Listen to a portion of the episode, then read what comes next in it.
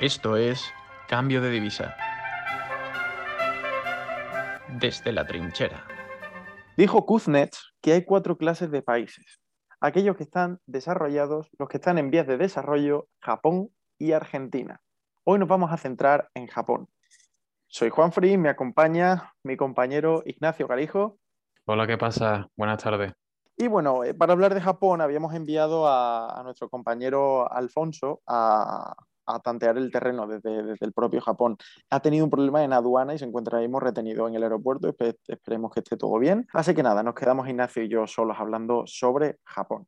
Le mandamos un recuerdo. Japón, ese país conocido pues sobre todo por el sushi y por bombardear puertos ajenos. Se, se debe comentar que bueno, es un archipiélago asiático compuesto por cinco grandes islas, pero también con más de 7.000 pequeñas islas. Tiene un sistema parlamentario muy similar al nuestro. Eh, en vez de Congreso los Diputados, tienen la dieta. Es por eso que no, no hay japoneses gordos.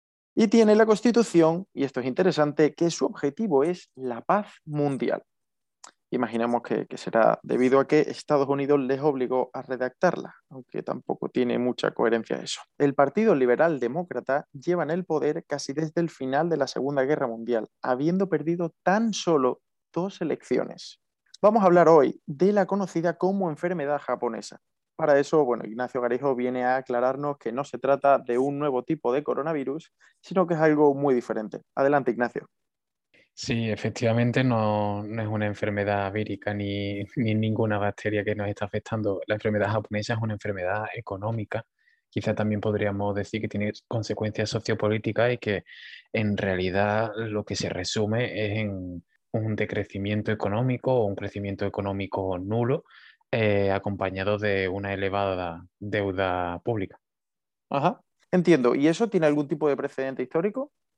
Sí, de hecho eso es lo interesante de la enfermedad japonesa, porque nosotros hablamos de ella porque tenemos miedo de que pase en el resto de Occidente, especialmente en Europa, que también estamos viendo cómo la deuda se dispara, el, se dispara y el crecimiento económico se frena. Y lo cierto es que lo que sucedió en Japón es que a partir de la Segunda Guerra Mundial, con la reconstrucción del sistema internacional, empezó a crecer mucho llegando incluso a crearse eh, en un momento a una burbuja, los 70 y en los 80. en el año 89 esa burbuja estalla, una burbuja financiera, pero es una burbuja también inmobiliaria, cosa que a nosotros los españoles nos suena mucho. Tanto es esto que la burbuja inmobiliaria eh, daba, dio lugar a que la tierra en Japón costase más que la tierra en el resto del mundo y cuando esa burbuja explota, pues eh, Japón se encuentra con un sistema financiero en quiebra, con un sistema inmobiliario que tampoco se puede sostenerse y a partir de ahí con un crecimiento económico inferior al, al 1% de media desde los años 90. Vaya, se ve que entonces nosotros no aprendimos nada y en 2007 pues pues bueno, en este caso no, no nos sirvió a nosotros para, para, prevenirlo. Entiendo, entonces ahora mismo en la actualidad Japón, ¿en qué situación se encuentra? Pues Japón se encuentra en un constante estímulo fiscal y estímulo monetario.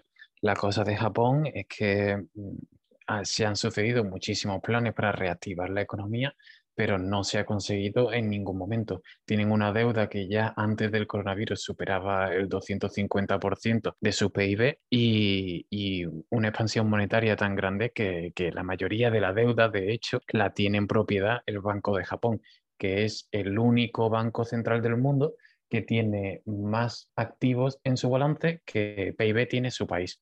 Además, eso también se va acompañado de una precarización laboral y de otras consecuencias eh, económicas que son bastante graves para el país. Como, ya hemos dicho, se, se ven reflejadas en esa, en esa ralentización del crecimiento económico. Claro, porque yo entiendo que ahora mismo en Europa, sobre todo por, bueno, por todos estos años atrás, que el Banco Central Europeo tenía los tipos de cambio casi que, bueno, de hecho los tenía al cero y sobre todo ahora con toda esta cantidad de préstamos que, estamos necesitando para, el coronavirus, ¿qué sería diferente de la situación a la que Europa se enfrenta a la situación que había previamente en Japón? ¿Cómo podríamos entonces intentar evitar eh, esta enfermedad japonesa?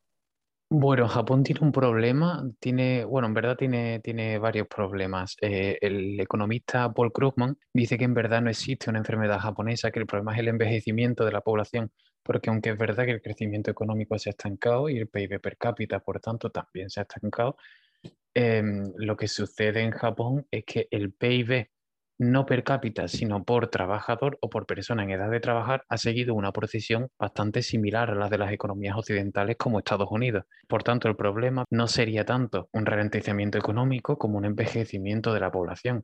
Cada vez hay más población que no trabaja porque son demasiado mayores para ello. Entiendo. Un poco también la, situación que estamos afrontando aquí en España, me ¿verdad? Sí, sí, sí. De hecho, Japón es el país eh, donde la esperanza de vida es más alta y, España es el segundo país. Lo que sí es cierto que hay una diferencia y es que aquí en España la, la población sigue creciendo gracias a la inmigración, pero esto no sucede así en Japón. La inmigración no es lo suficientemente grande como para paliar el, el envejecimiento de la población. Interesante. Da que pensar entonces con respecto a ciertas políticas que, que se toman a día de hoy aquí en, en, este país. Pues nada, Ignacio, pues muchísimas gracias por haber estado aquí comentando esta enfermedad o pseudoenfermedad japonesa, de acuerdo con algunos economistas. Y nada, esperemos que Alfonso esté bien allá donde, donde sea que esté. Así que nada, nos despedimos y un saludo a todos nuestros oyentes. Un saludo.